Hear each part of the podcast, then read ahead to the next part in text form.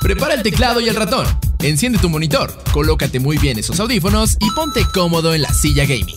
¿Estás listo para escuchar Geek Week? La agenda gamer en Beats.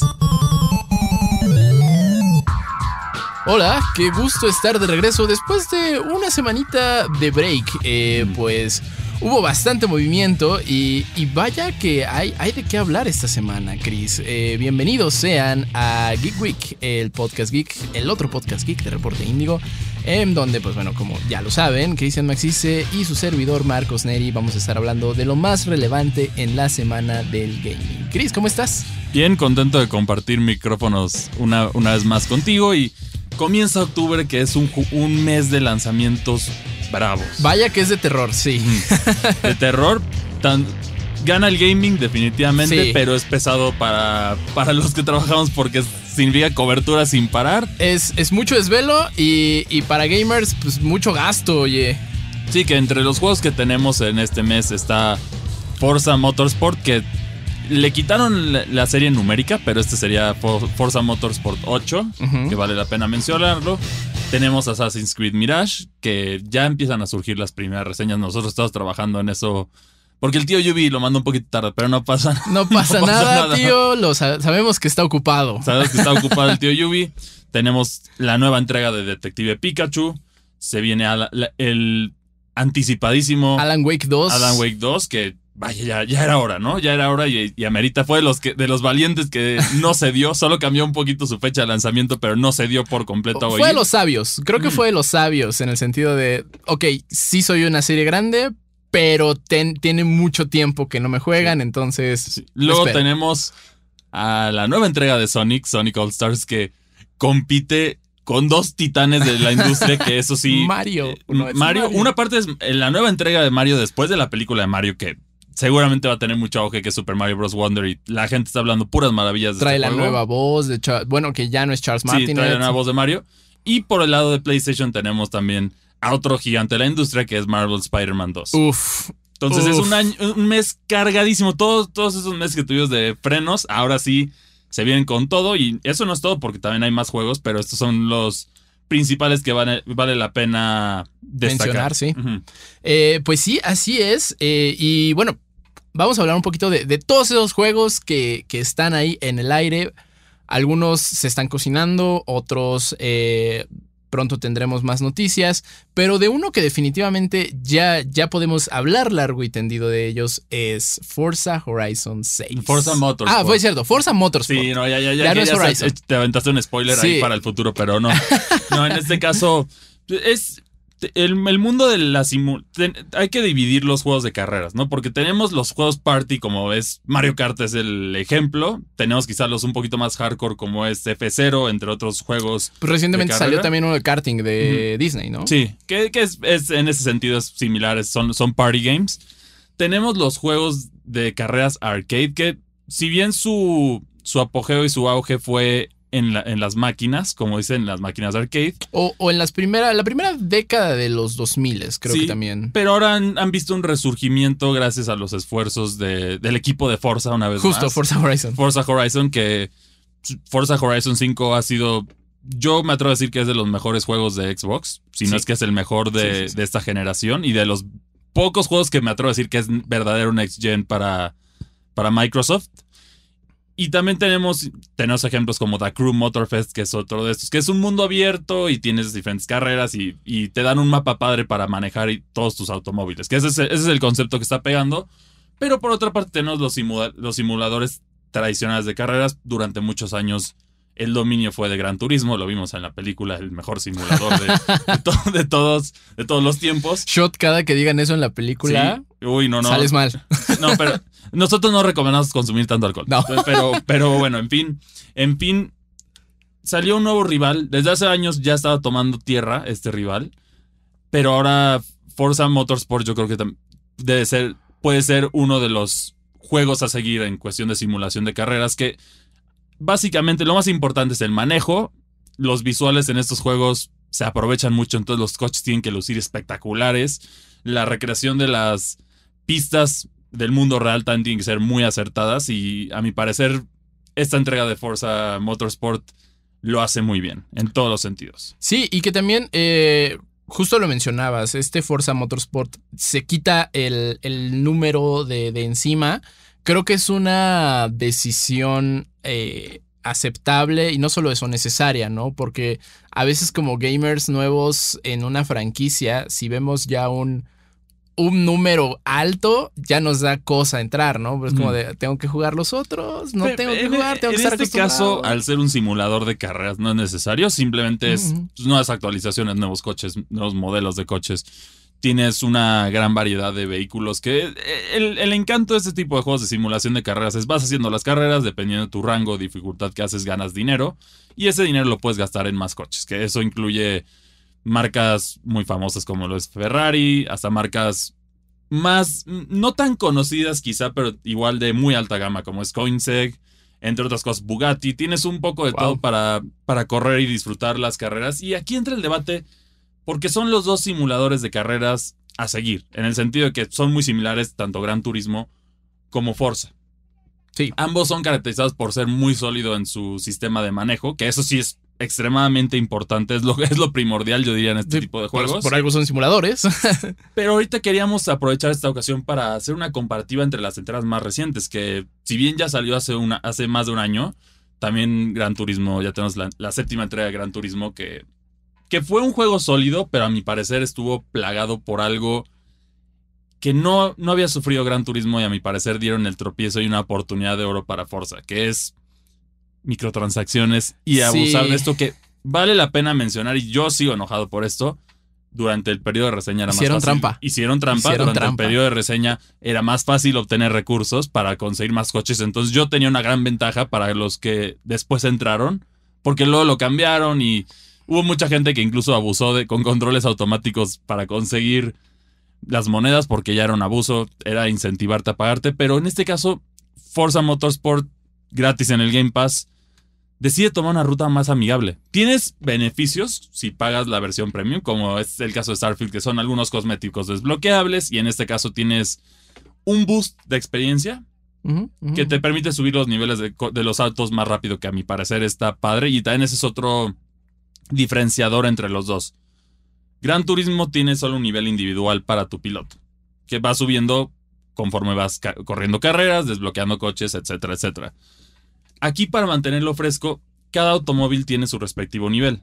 Entonces, cada vez que tú compres un nuevo coche y lo manejes, vas a empezar desde el nivel 0 y vas subiendo, entonces así le puedes ir desbloqueando modificaciones.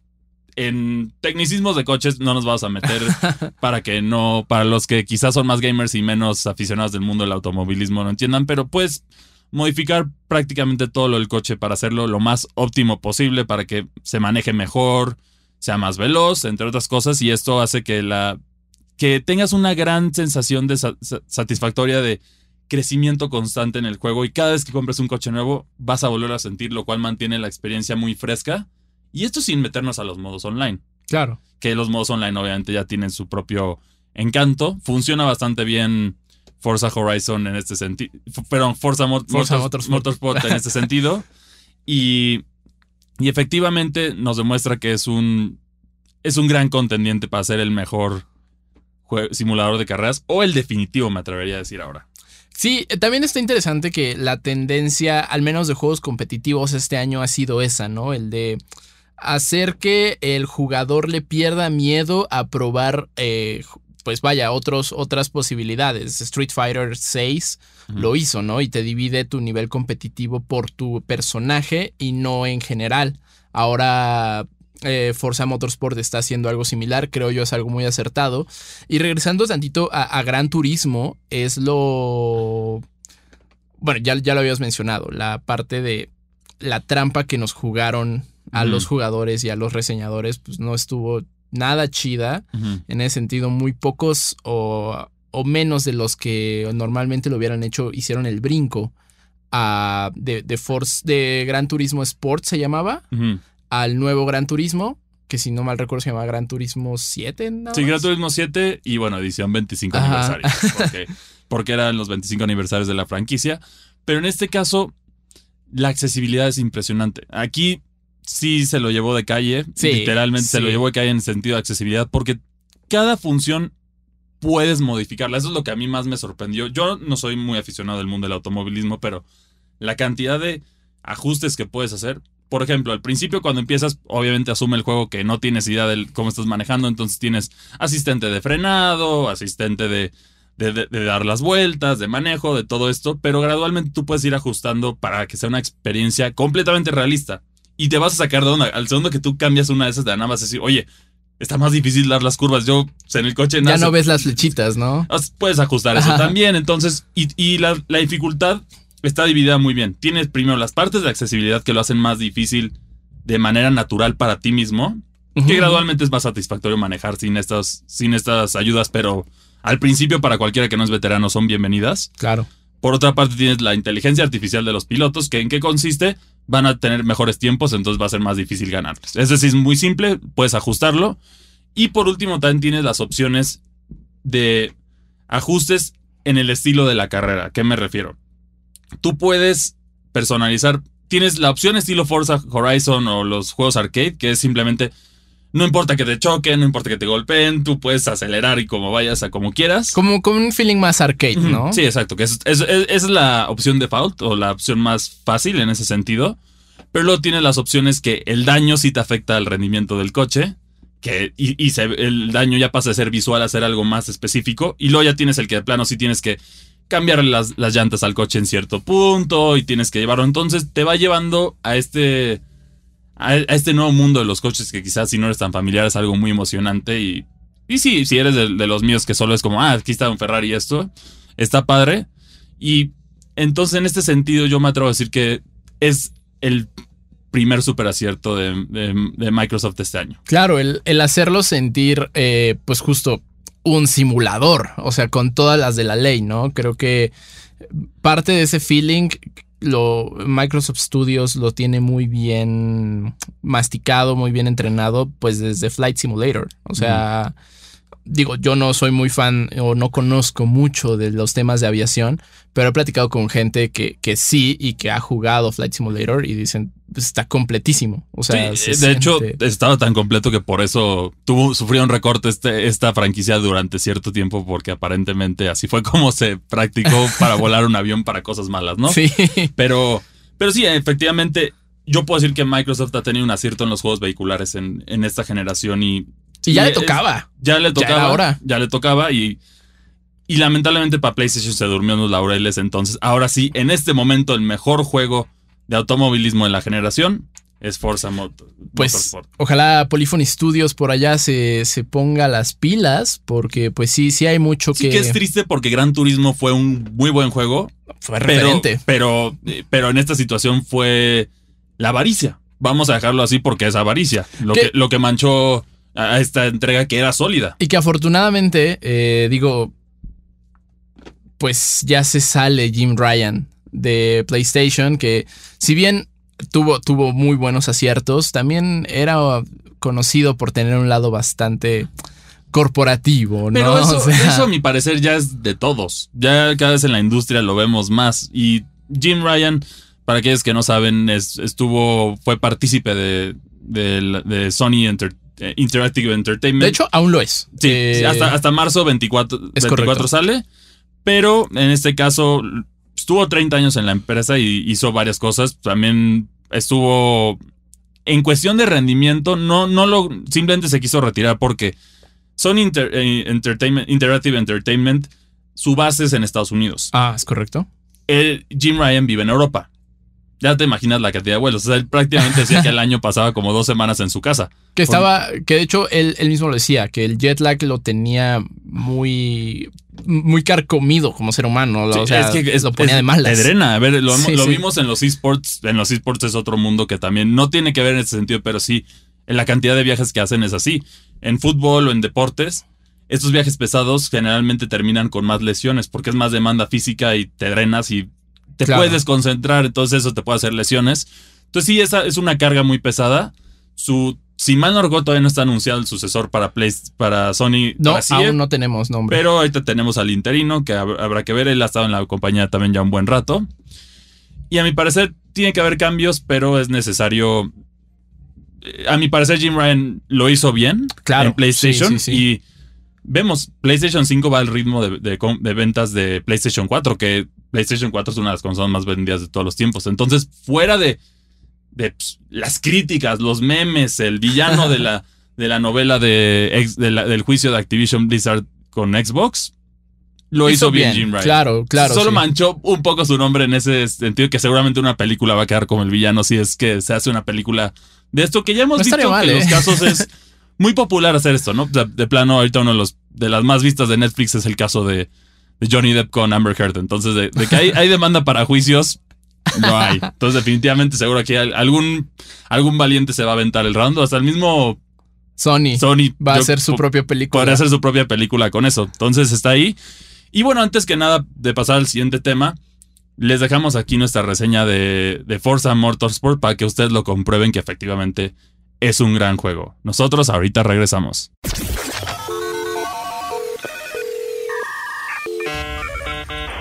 Para los aficionados del mundo automovilístico, cada vez existen más y mejores simuladores para traer su pasión desde el volante hasta la pantalla. Una de las franquicias que más ha crecido en los últimos años es la de Forza. Microsoft ha hecho un gran trabajo en sus simuladores vehiculares en los últimos años y esta serie no es la excepción. ¿Vale la pena jugar Forza Motorsport?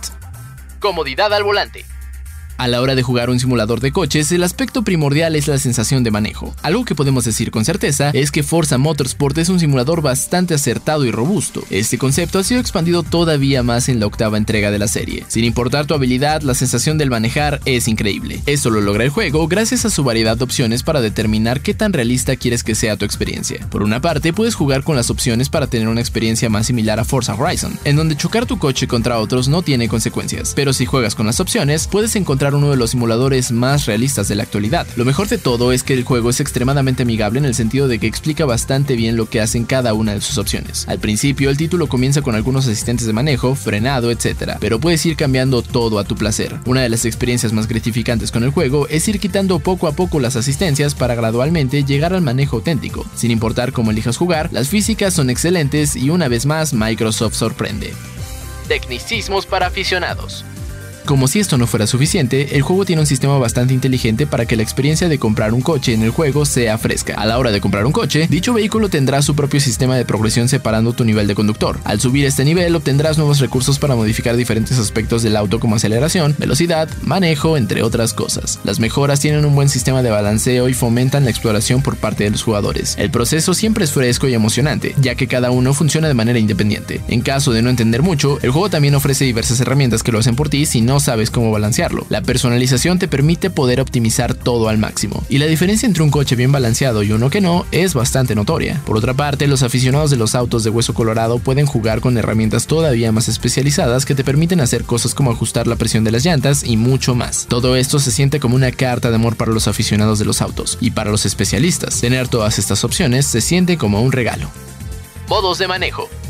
A diferencia de su contraparte arcade, Forza Motorsport no tiene un mundo abierto para explorar y visitar carreras. El juego está dividido de manera muy sencilla en los menús. En una parte tienes tu colección de autos en donde puedes admirarlos, tomarles foto y usarlos en carreras libres. En la siguiente sección tienes la tienda en donde puedes comprar nuevos vehículos y como beneficio adicional, si tienes cierta cantidad de autos de la marca con un nivel decente, obtendrás descuentos por la marca. Por último, tienes los modos variados de juego que son los siguientes. Modo carrera. En este modo participas en diversas carreras temáticas en donde debes de tener por lo menos un vehículo de la categoría para ser elegible. Cada copa sigue la misma fórmula que consiste en hacer vueltas de práctica en la pista y luego la carrera. Después de una serie de carreras irás subiendo de nivel a tu vehículo y una vez que ganes desbloquearás otras copas temáticas. Cada una de las copas cuenta con una introducción que te habla un poco sobre los coches específicos, pero no va tan a fondo como en otras franquicias. Carrera libre. Eliges el tipo de carrera y pista que quieres disfrutar. Carrera en línea, un gran reto para aquellos pilotos que dominan el juego. En nuestra experiencia, jugamos un par de partidas en línea y todo fluye de maravilla. Compite por los mejores tiempos. Al igual que otros juegos de carreras, Forza Motorsport cuenta con un sistema de Ghost, en los cuales podrás competir con fantasmas de otros jugadores para obtener los mejores tiempos posibles. Si bien los modos no son tan emocionantes como los de Forza Horizon 5, la realidad es que el juego ofrece todo lo que uno buscaría para tener una gran experiencia automovilística. Presentación gloriosa. En cuestiones de visuales, Forza Motorsport es uno de los verdaderos juegos Next Gen. El detalle de los autos, el asfalto de las pistas, los mapas y el clima es simplemente impresionante. El juego cuenta con diversas opciones de visuales, pero jugar en la máxima calidad, si bien hace que el juego sacrifique 60 FPS para correr en 30, logra que sea uno de los mejores títulos de las consolas actuales de Xbox. Las opciones de rendimiento también son bastante sólidas y ofrecen jugabilidad que fluyen a la perfección. Forza Motorsport es uno de los juegos que mejor ha aprovechado la tecnología de ray tracing. En este caso, para poder disfrutar al máximo de la experiencia visual, nosotros recomendamos jugarlo en una PC de gama alta o en una Xbox Series X. En el departamento de audio, Forza Motorsport es impresionante y cada vehículo hace una digna representación de su contraparte real, desde los motores hasta el chirrido de las llantas. La atención a detalle es extremadamente buena. Si bien el sonido es genial, a nuestro parecer la carencia de música hace que la jugabilidad sufra de un silencio incómodo que querrás opacar rápidamente con una lista de reproducción de tu plataforma favorita de audio. La calificación es de 9.0. Forza Motorsport deleita con su simulación de manejo y la robusta cantidad de opciones para hacer que el manejo esté prácticamente hecho a la medida de cada conductor. Todo esto lo logra con una presentación impresionante que deleitará a todos los aficionados del automovilismo en Xbox. Si bien su variedad de modos hacen que en poco tiempo se pueda ver lo que ofrece el juego y la falta de música puede no ser para todos, definitivamente estamos viendo uno de los mejores simuladores de coches en el mercado. Si tienes un Xbox o te gustan los coches, Forza Motorsport no puede faltar en tu colección.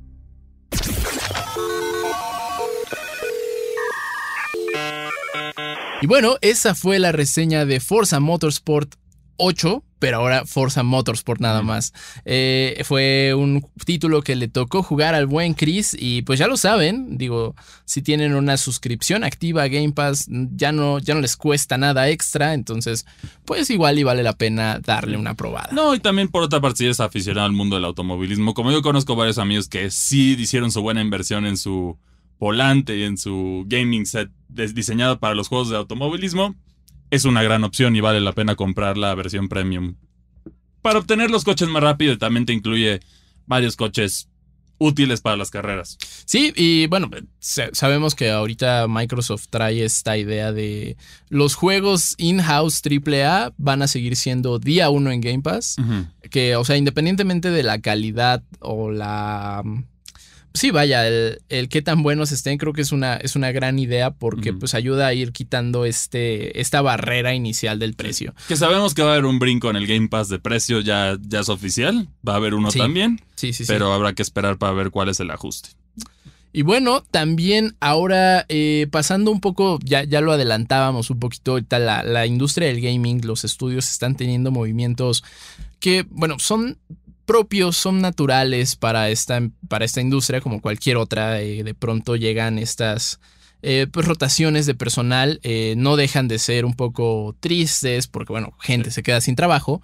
Em, y ahora, al parecer, de todos los estudios de los que están saliendo, la noticia más reciente es que, bueno, Epic Games se quedó sin 900 empleados. Que era prácticamente la base de, de Fall Guys.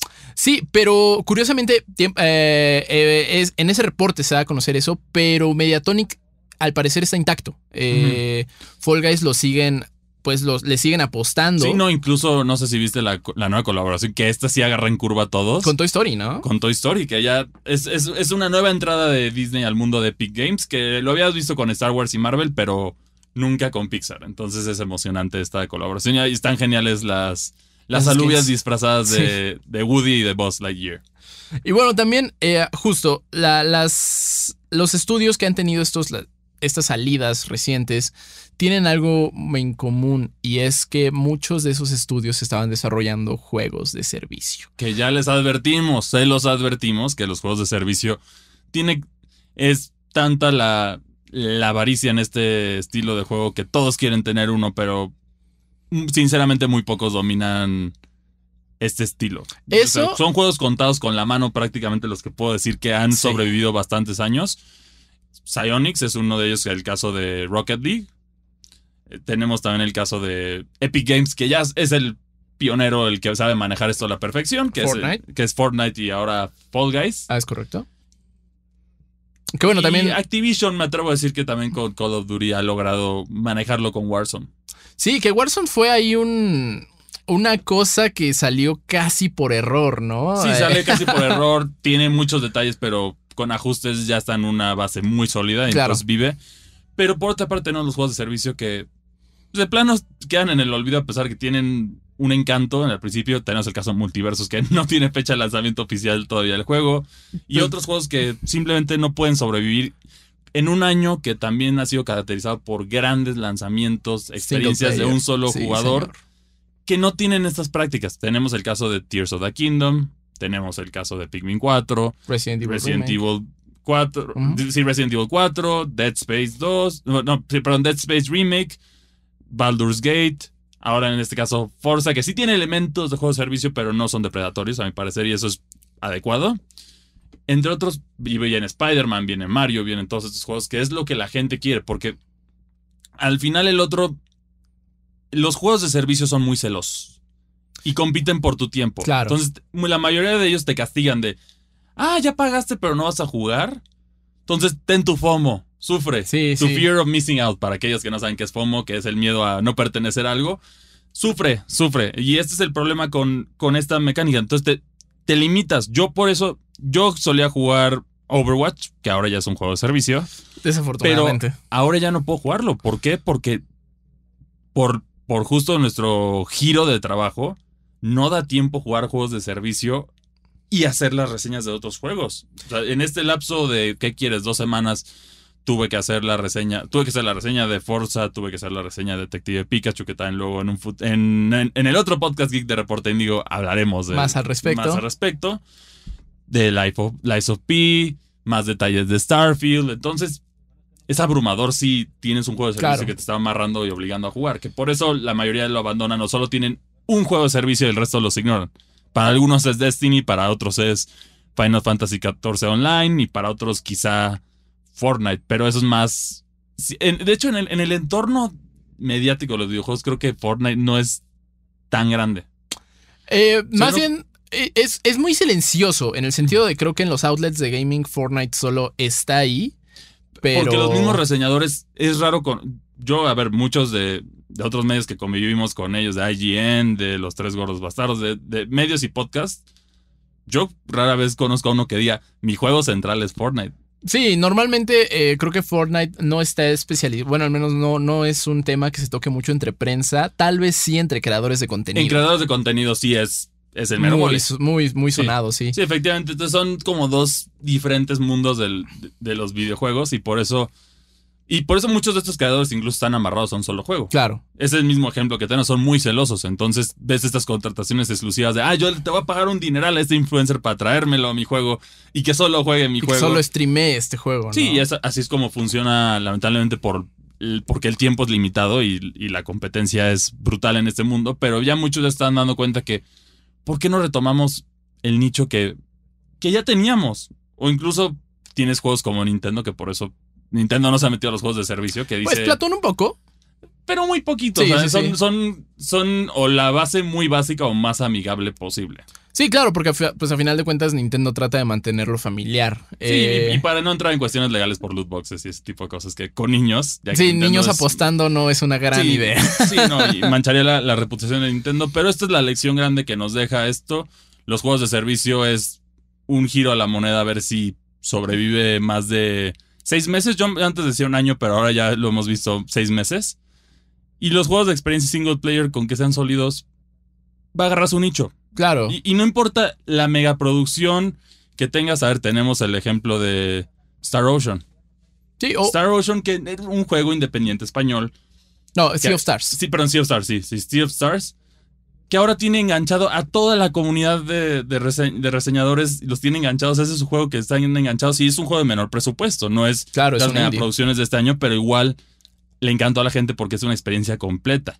No, y- y lo puedes jugar a tu tiempo. Y que de pronto eh, el contenido extra que llega, pues sigue reviviéndolo, ¿no? Ahí tuvimos Phantom Liberty de Cyber- Cyberpunk 2077 y Separate Ways de Resident Evil 4. Que eso está bien. Cuando yo soy a favor de los DLCs, que es el contenido adicional descargable, cuando el juego ya se siente completo. Claro. Breath of the Wild se sentía completo, son dos DLCs extra que se sienten bien, son bienvenidos. Este Cyberpunk pues, ¿qué puedo hablar de Cyberpunk? Ya es un juego que ahora sí, incluso he visto en otros medios y en otro, un debate que si merecería ser el GOTY si hubiera salido este año.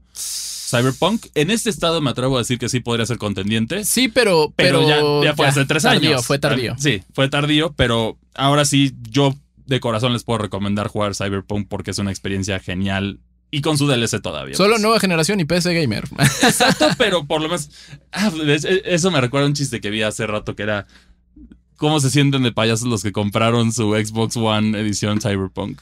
Oh, sí, oye, porque también fue una inversión grande, no estaba barato. Efectivamente, pero, pero bueno, aquí lo tienen.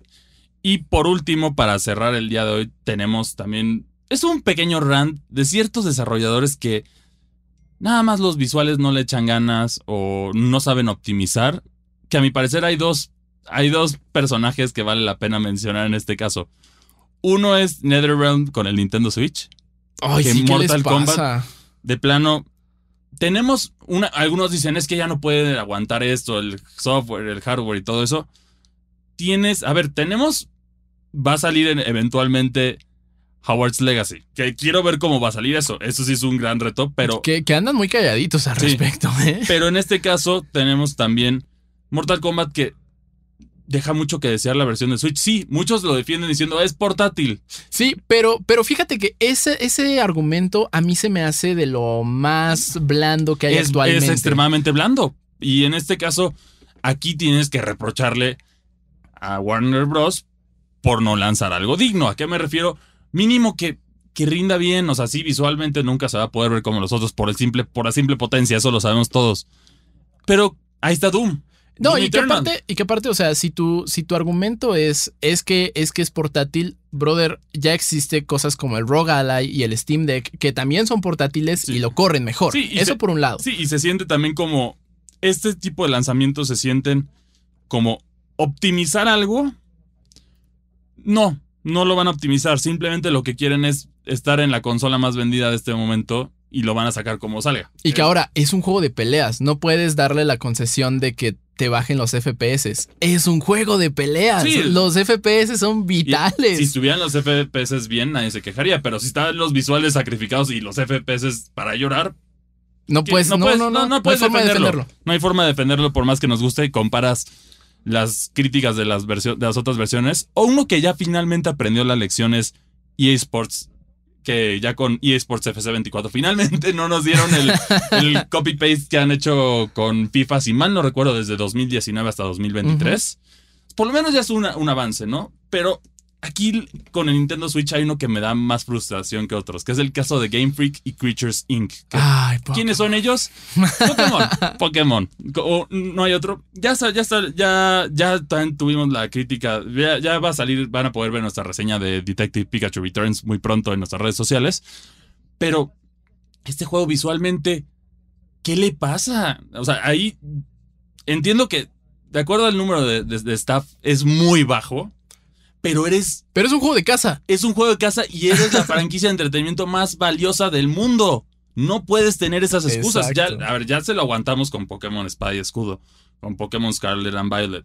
Y ahora de nuevo, porque estos son desarrollos in-house de The Pokémon El remake de Pearl, ¿no? Sí, que ese, fue, ese fue todavía un caso más triste porque solo eran 20 desarrolladores y ni pudieron hacer que el juego funcionara bien. Ya deja tú los visuales que la excusa sabemos que fue, ay, vamos a recrearlo como fue el otro. Una excusa mediocre. Pero en este caso ya frustra. Pokémon tiene que contratar más gente. ¿Por qué? Y, no, es, no es Pokémon que no se puede hacer. En el Nintendo Switch tenemos dos juegos de Pokémon que se ven geniales. Es flojera. Es New Pokémon Snap, que es el juego, el mejor juego visualmente hablando de que ha lanzado Pokémon. Y ese debería ser el estándar de la Pokémon Company. ¿Cómo es posible, con todo respeto, que Bandai Namco pueda ser mejor Pokémon que tú? Tú eres el, dueño de esto. Y, si me dicen, ah, no, pero es solo un juego. También está Pokémon. Pokémon igual desarrollado por Bandai Namco que demuestra que sí se puede hacer un juego de Pokémon visualmente bonito. Y estamos y algunos dirán, ay, son demasiadas mecánicas en los juegos. Y es, los visuales no tienen que ver con las mecánicas. Nada. Y más en este juego, porque Detective Pikachu es un point and click. Para, para aquellos que no saben que es un point and click, Nancy Drew, Luigi's Mansion, y tenemos points and clicks preciosos en el Nintendo Switch.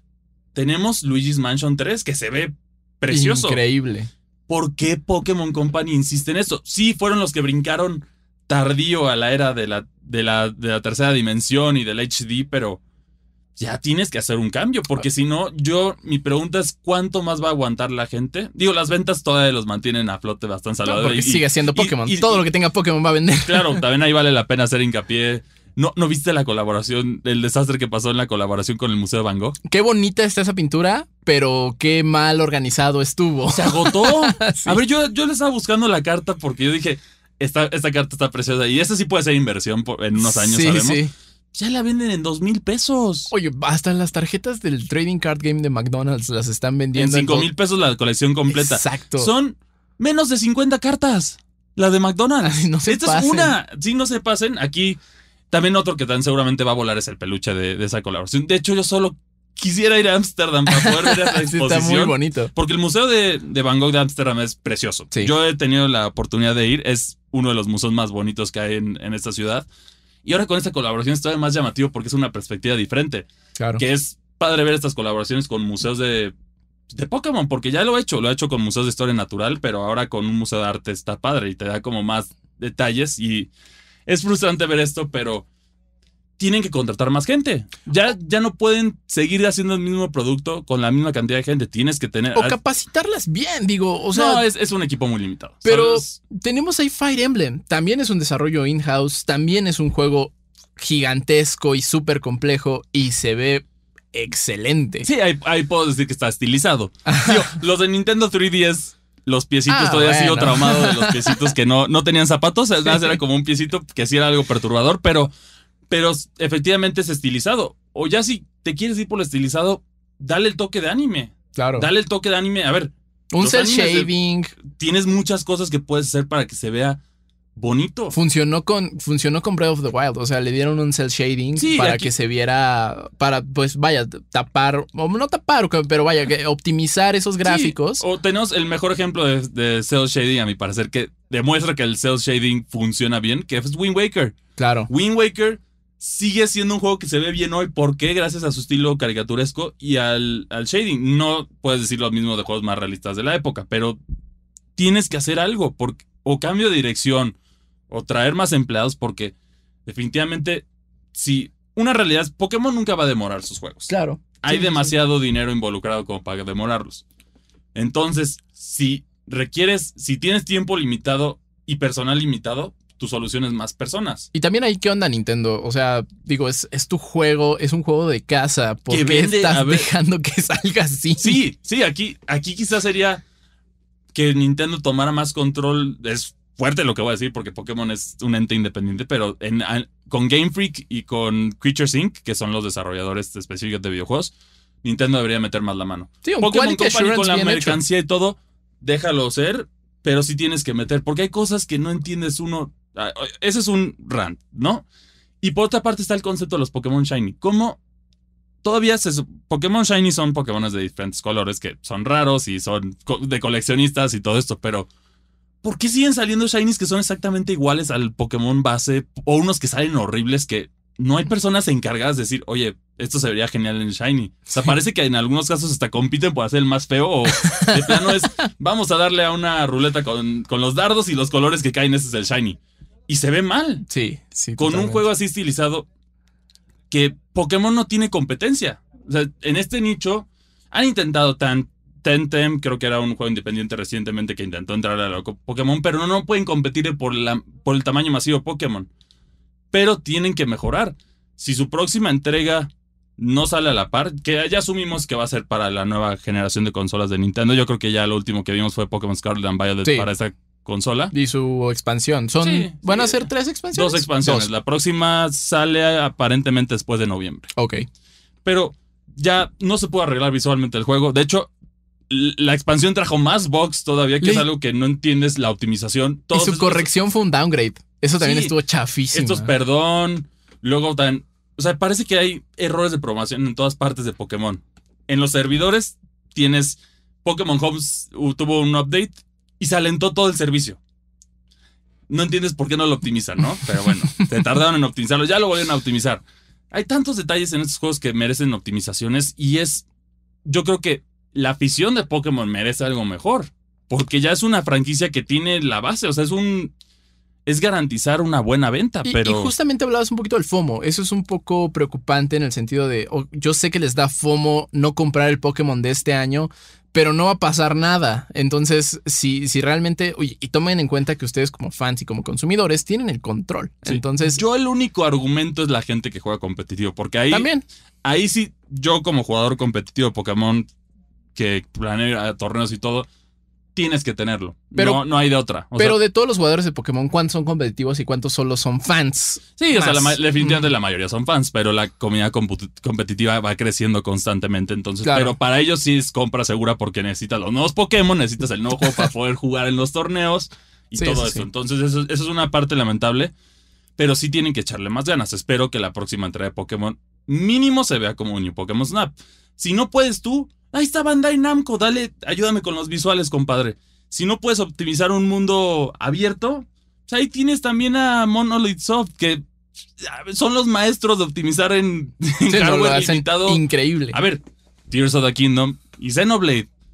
¿Qué más quieres? ¿Qué más quieres? Sí. O sea, alguien que sabe optimizar. Y en un hardware bastante limitado, it works. O sea, sí, obviamente hay sacrificios o hay zonas especialmente muy cargadas que. Tardan un poquito más en cargar, pero, Pero corre para- de maravilla. Sí, y el caso de Pokémon es lo opuesto. Sus soluciones que son, ah, pues vas a reducir el número de Pokémon en el mundo para, para mejorar los frames. No, mejora los frames y no hagas nada más, que es una frustración que aquí sí.